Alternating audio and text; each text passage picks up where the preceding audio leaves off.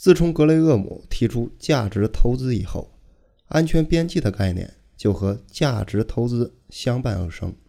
我们所理解的安全边际与格雷厄姆的却不是一个概念。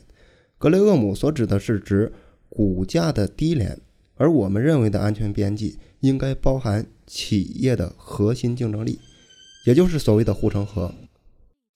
也就是说，护城河才是安全边际重要的组成部分。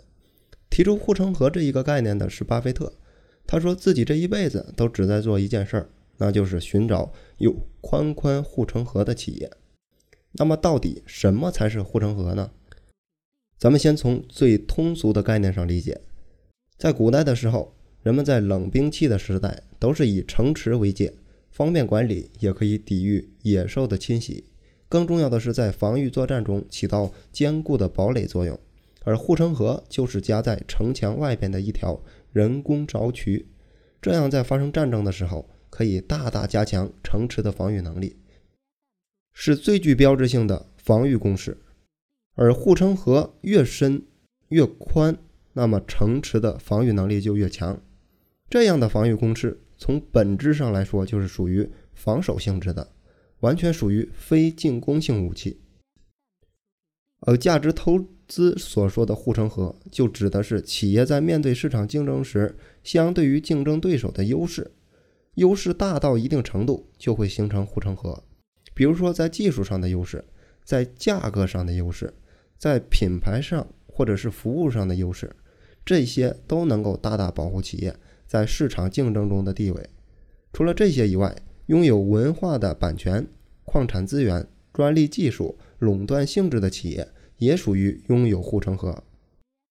比如说贵州茅台、东阿阿胶、云南白药、同仁堂等等这类企业，无论是在品牌上，或者是在它的地理位置位置上，是绝对不能够有所复制的。全国九百六十万平方公里，也仅有山东的那一个地方才能产东阿阿胶，全国也仅有唯一的一家老字号同仁堂。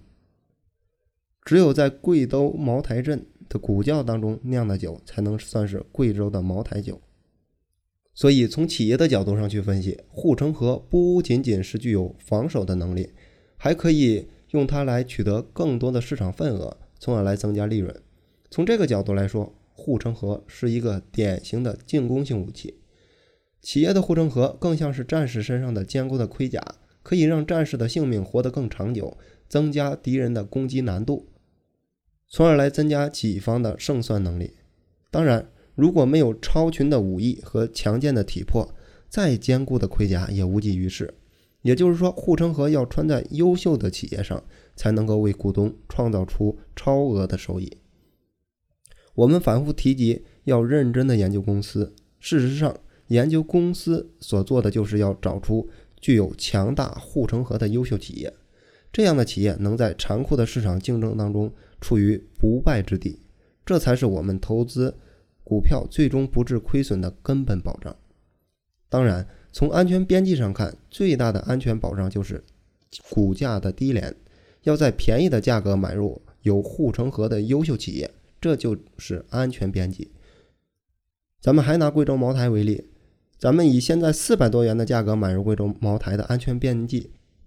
远远没有两百元买入时的安全边际大。咱们以五十元买入中国平安，远远没有以二十五元买入中国平安的安全边际大。也就是说，这些企业虽然都是优秀的企业，但是当它股价高的时候，同样会降低它的安全边际。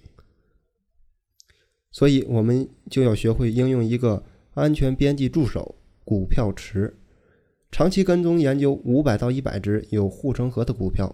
投资者可以以通过。读这些企业的年报，试图发现有投资价值的公司，但股票池的股票不宜太多，因为太多就照看不过来，而且因为太多会放宽条件，这样的话就会存在很多并不优秀的企业。因为一个人的精力是有限的，不可能追踪很多的公司，那样就会变得非常的肤浅。从投资的角度上来看，长期追踪五十只股票足够了，无论是股票池或者是投资组合。在看好的行业中有合理的配置，比例最为恰当，可以把非系统性风险降到最低。大盘股和小盘股也可以有一定的比例。有了股票池之后，就要为自己画地为牢，限定不要随便买股票池以外的股票。自律永远是投资成功的前提，没有自律就会被贪婪的人性牵着鼻子走。一旦有了股票池，在股价小于内在价值的时候，要有绝对的勇气，在下跌中买入股票。在市场行情好的时候，很多股票在快速的上涨，普通投资者很难抵御住这种诱惑。但由于这些股票不在我们的股票池中，所以就拒绝买入。股票池可以有效的避免每天市场先生给你的诱惑，抵御这种诱惑，距离一名成功的投资者就不远了。拥有护城河的企业，很多时候让人联想到垄断。垄断确实是护城河很重要的模式，但护城河并不仅限于垄断。比如说，招商银行的为您而改变的服务理念，华侨城 A 的旅游加地产的商业模式，都是护城河。格力地产所在的空调行业是竞争白热化的行业，竞争太过于充分。以至于前几年都出现了产能过剩的情况，但在该行业当中，做第一还是归咎于体格强劲。格力是一家高效率、注重品牌建设的企业，包括其独特的技术研发能力，都是护城河的一部分。在国内，往往有较宽较深的护城河的企业都是大块头，市场当中的蓝筹股，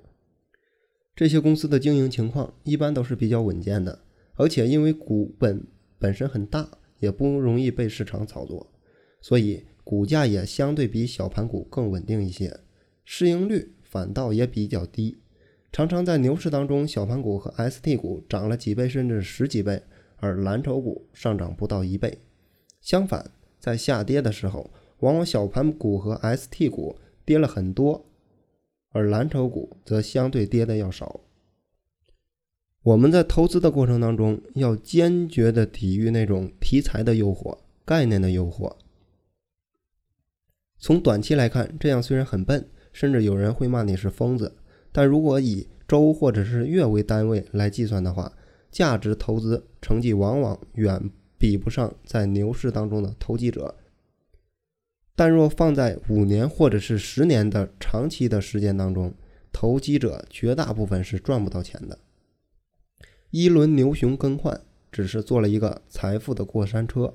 而掌握了正确投资方法的价值投资者来说，时间就会给你非常满意的回报。